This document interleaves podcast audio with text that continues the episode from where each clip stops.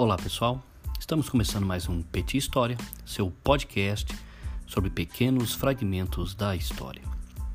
E neste episódio de hoje falaremos sobre Teresa de Benguela, uma mulher negra que esteve à frente do quilombo de Cariterê, localizado no território que hoje corresponde ao Vale do Guaporé, no estado do Mato Grosso, isso no século XVIII.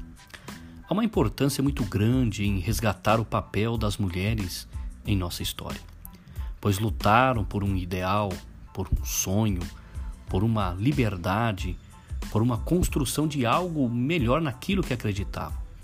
Resgatar isso é trazer para as gerações futuras os fatos, os momentos, a memória de mulheres que bravamente lutaram por dias melhores. Teresa de Benguela, que era casada com José Piolho, este chefiava o quilombo do Piolho até ser assassinado por soldados do estado de Mato Grosso. O quilombo do Piolho então ficara conhecido como quilombo de Cariterê. E este quilombo ficou sendo chefiado por Teresa de Benguela, que era conhecida também como Rainha Teresa. Este quilombo abrigava mais de 100 pessoas, entre negros e indígenas, entre os anos de 1730 a 1795. Mas Teresa de Benguela liderou até em 1770, quando então foi presa e morta pelo Estado. Enquanto comandou o quilombo, estabeleceram uma forma de governar semelhante a um parlamento, que decidiam em grupo em grupos as ações daquele local. Viviam do cultivo do algodão, do milho, da mandioca, banana e da venda dos excedentes produzidos.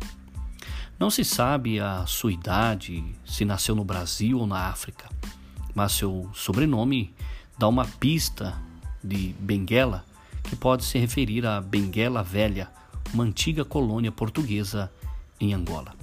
Tinha ela uma liderança naquele quilombo. Na verdade, não há lugares como uma estátua ou uma placa descrevendo sobre Teresa de Benguela. Somente encontra-se informações em sites especializados sobre o assunto, como também em documentos da época, mesmo que sejam bem poucas as informações e detalhes, em especial os anais de Vila Bela. Para então ter um registro, preservar, deveria então a Universidade Federal de Mato Grosso trabalhar em livros para relatar sobre o assunto envolvendo historiadores de Mato Grosso. Realizar também exposições em dias comemorativos, como o Dia da Mulher, a Consciência Negra e etc.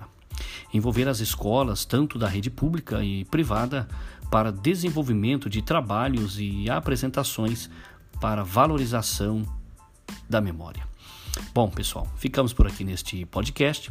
Eu sou Cristiano Basílio do Petit História. Na verdade, este episódio faz parte de um trabalho de faculdade, pois estou concluindo um bacharelado em História pela Universidade do Ninter. Então, pessoal, ficamos por aqui e até a próxima.